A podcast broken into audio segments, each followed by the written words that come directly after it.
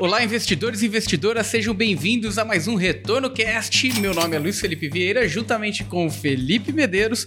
E Felipe, uma pergunta aí: mercado internacional com tensões em cima de tensões e previsões catastróficas. A gente viu recentemente Ray Dalio, um dos caras mais influentes do mercado financeiro, falando que é, se os juros aumentar um pouco mais, a gente espera mais de 20% de queda no, no, no, na bolsa americana. É, aquele cara que previu a crise de 2008, prevendo uma nova crise absurda. É, Oaktree, um dos grandes fundos, falando: olha, se preparem né, para um ajuste aí de mercado um pouco mais longo do que o esperado. E a questão que fica é: caramba, o que, que, que dá pra gente entender desse momento e como se posicionar, né? É, cara, essa é uma questão que a gente, assim, não é nova, né? A gente já vem falando disso, não só a gente aqui na, na, no Retorncast, mas noticiário econômico, analistas, gestores de tudo que é canto, falando desse cenário mais complicado desde o final do ano passado e tal, né? Mas azedou, azedou mesmo o mercado, principalmente lá fora, a partir do começo desse ano, né? É, mas o ponto todo é que a gente estava discutindo aqui em off, né? É que esse não é só uma situação difícil de curto prazo que às vezes muitas, muita gente, até no próprio mercado, né? Ah, ano que vem já controlou a inflação, aí já cai o juro de novo, já tá tudo é, mundo de rosas e tudo maravilha de novo, né? É, pelo contrário, a gente, a expectativa né, desse pessoal todo que você citou e a nossa aqui também, é que a gente deve ter é, um período mais de médio e longo prazo de tempos difíceis, né? Então é uma questão muito mais estrutural do que uma, ah, uma inflação passageira aí, o Fed vai lá dar uma subidinha, controla e voltou, né? É, teve aí um fator é, específico, pontual, que foi a pandemia, né? Que a gente sabe que causou aí toda uma bagunça no, né, no, em toda a cadeia produtiva mundial, que aumentou os preços e tudo mais.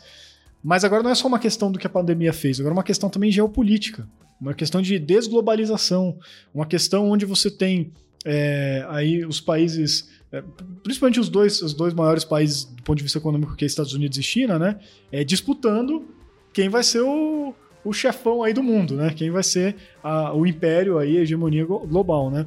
Então você tem os Estados Unidos que é ainda hoje, mas que tem um declínio, pelo menos assim, até pelo que eu li no, no livro recente do Ray Dalio, né, mostrando vários indicadores que os Estados Unidos têm perdido força, né, é, mas ainda é o líder, e por outro lado a China ascendendo e ganhando força e querendo pegar esse, essa posição. Então a China vai querer ganhar, vai querer virar o líder, e os Estados Unidos vão querer se defender, não vai querer perder a liderança.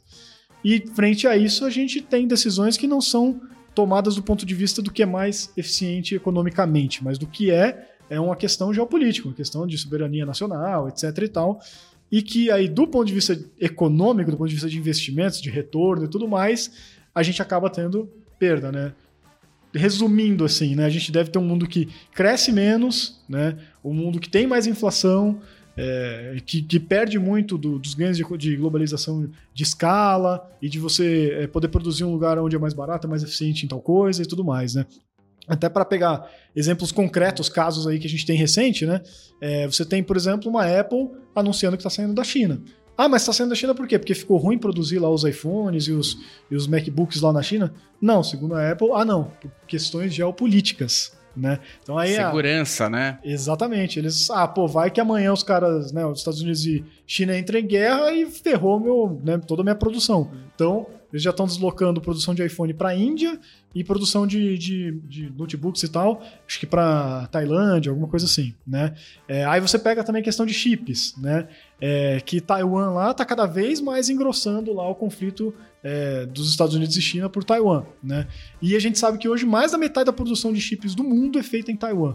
Ou seja, agora os Estados Unidos estão fazendo um pacote multibilionário para incentivar as empresas a produzirem chips nos Estados Unidos. Ah, porque é mais eficiente produzir nos Estados Unidos? Não, uma questão geopolítica. Então, tudo isso daí vai gerar é, é, retornos esperados menores, é, vai gerar consequência, é, consequentemente, né, a produção das coisas fica mais cara, o preço das coisas aumenta, aí você tem inflação, né, é, e aí você vai ter um cenário de que esse aumento de juros, né, aí é duas coisas, né, ele não vai ser tão curto, não vai voltar esses juros de né, custo zero do dinheiro e tudo mais para zero como a gente estava, ou até juros reais negativos como a gente estava até pouco tempo atrás, não deve voltar esse cenário pelo menos tão, tão cedo, né?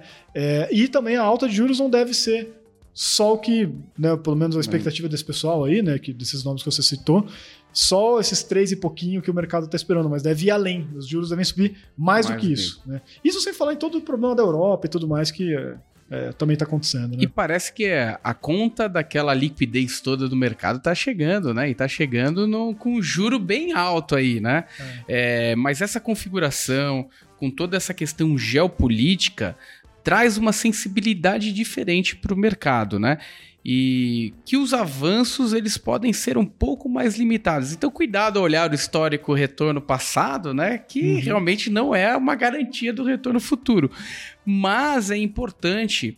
Ah, o cenário internacional tá difícil, então vou tirar todo o meu dinheiro de lá e vou colocar aqui. Cuidado também com, essas, com essas, esses reposicionamentos repentinos e, e, de, de, e de difícil caracterizar como algo protetivo, né? Uhum. Porque tudo que a gente está falando é uma, é, é uma visão que pode acontecer, mas também é uma.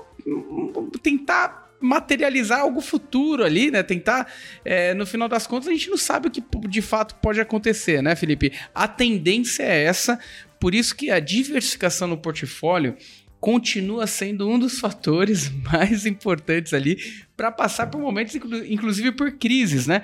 Porque até mesmo nas crises tem coisas que andam bem e uhum. coisas que vão continuar mal, né, Felipe? É, aquela velha história, né? Ah, se o mundo mesmo azedar do jeito que tá azedando e tudo mais, e tudo ficar caro, não sei o que lá, é, e começar a ter também, ah, eu não compro de fulano porque ele é agora meu inimigo e não sei o que lá e tal, é, alguns países mais neutros acabam se beneficiando. Né? Então, é, eu não sei se é bem o caso, eu não sou especialista da área, mas só para é, repetir o que tem sido dito aí é que, ah, com né, a Ucrânia lá já era boa é, produtora de alimentos e tudo mais, né? E agora está por causa da guerra dificultando esse cenário. Aí no outro lado você também tem a Rússia lá também que fornecia, é, fornece, né, é, petróleo e outras é, matérias-primas também muito importantes no mundo. Só que agora, ah, por conta de sanções, a gente não pode mais comprar da Rússia, não pode mais comprar da Ucrânia com as dificuldades e tudo mais.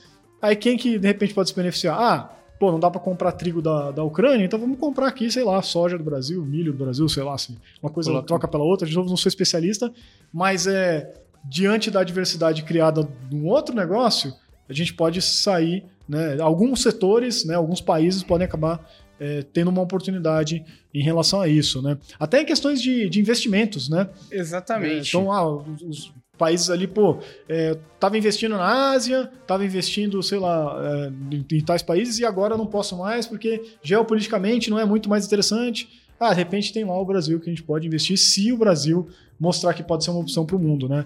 Então, nesse sentido, é que nem você falou, pode virar uma oportunidade, né? É, em termos até práticos, que a gente tem visto alguns movimentos importantes, é, algumas falas de gestoras internacionais também é, indo a favor desse movimento, que é, poxa, se eu coloco é, um X em Rússia e Rússia é, como emergente, recebia uma proporção do dinheiro de emergentes mundial, né? Então tem um xizinho ali dentro da Rússia.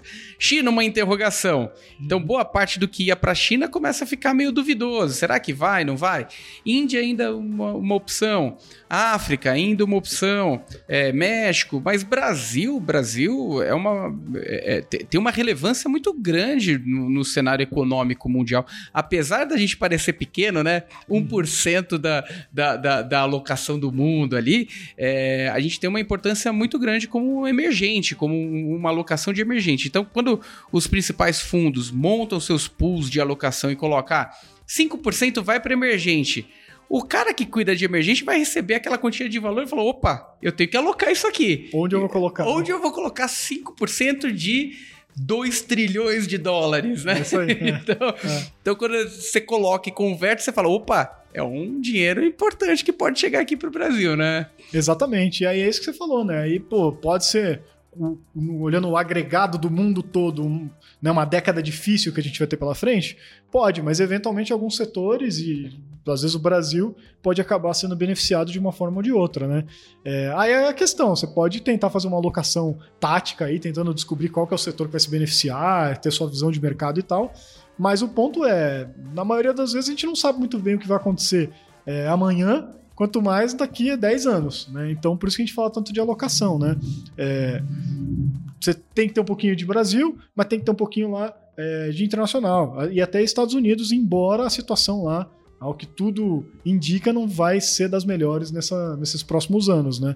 Mas, é, por mais que não seja melhores de que vai subir muito, pelo menos está ficando cada vez mais interessante de investir lá agora, porque de fato, no final do ano passado tá caríssimo, né? Os múltiplos ultra esticados e todo mundo querendo comprar. Né? E não fazia muito uhum. sentido. Agora tá começando a ficar com preço interessante de novo e o pessoal tá com receio. Então, é aproveitar essas oportunidades também do ponto de vista de alocação de portfólio, né? Perfeito, é por isso que é, é importante ter um profissional também ajudando você na construção do seu, do seu portfólio, porque uma coisa que você falou, né? Alocação tática. Porque às vezes a gente fica na alocação estratégica e o curto prazo começa. Ai, cara, mas estrategicamente já está funcionando. Mas você deixou aquele percentual de 10, 15% um pouco mais líquido, que eventualmente pode entrar em uma estruturação mais tática. Que daí um profissional vai conseguir te ajudar. Opa, eu tô com uma sensibilidade que esses 15% do meu portfólio internacional, ah, cara, não tá, eu não tô dormindo com isso. Então usa aquilo ali, gera uma alocação tática, reduz o seu risco, pode ser vendendo índice, né? Pode ser saindo da posição, mas use os profissionais aí que, que entendem um pouco mais ali, ou os profissionais de mercado de fato, né? Para ajudar você, né? A entender o que é estratégico, o que é tático, né? E ajudar uhum. também você a vencer esses momentos de curto prazo que muitas vezes são bem desafiadores, né? Volatilidade muitas vezes tira o sono de muita gente. A gente sabe que é algo bem diversificado, para conduzir no longo prazo um bom projeto, né, para o crescimento patrimonial, para te entregar um presente lá na frente, né, é, é algo que, que tem que ser feito com muita calma e de forma muito racional. Então, use né, as ferramentas à disposição é, para que você tenha uma um, melhor momento de curto prazo, mas também não faça algo irracional, né? Por conta disso, eu vou sair inteiramente da minha posição. Cuidado, né, com essas situações, né, Felipe? É, é exatamente isso. Vai diversificando e tenha consciência do que você está fazendo, tá? Então, ah, eu tenho que ter um pouquinho de S&P? Eu tenho que ter. Mas não espera que o S&P vai render o que rendeu até 2021, né? De, principalmente na década passada, tá? Porque o S&P pode muito bem passar esse resto dessa década toda andando de lado, tá? Se você olha lá a janela do começo do século, né? 2000 até 2010, o S&P foi horrível, ele andou de lado, não, não rendeu. Então nada impede que agora de 2020, pelo menos agora 2022 até 2030 o S&P vai ficar de lado também, ou vai ficar até negativo nesse período. Só que se isso acontecer, não significa que você tem que se desesperar e tirar seu dinheiro, é continuar alocando para manter a proporção que você tinha que ter de Estados Unidos ali, ou de S&P, que seja, né? É, não se desesperar, saber onde você está pisando, né? Perfeito. É, não busque somente o retorno, olhe muito para o risco e deixe o seu horizonte de investimento, sua expectativa ali é para o seu crescimento patrimonial funcionar a seu favor. Momentos como esse vão acontecer, vão continuar acontecendo. É bom a gente ter sempre muito equilíbrio, ser muito racional para a gente não tomar uma decisão que possa ser uma bobagem lá na frente, né? E se você ficou com alguma dúvida, alguma crítica, alguma sugestão, mande para a gente para o retornocast@maisretorno.com. Espero que você tenha gostado. Muito obrigado e até a próxima. Valeu, pessoal. Um abraço.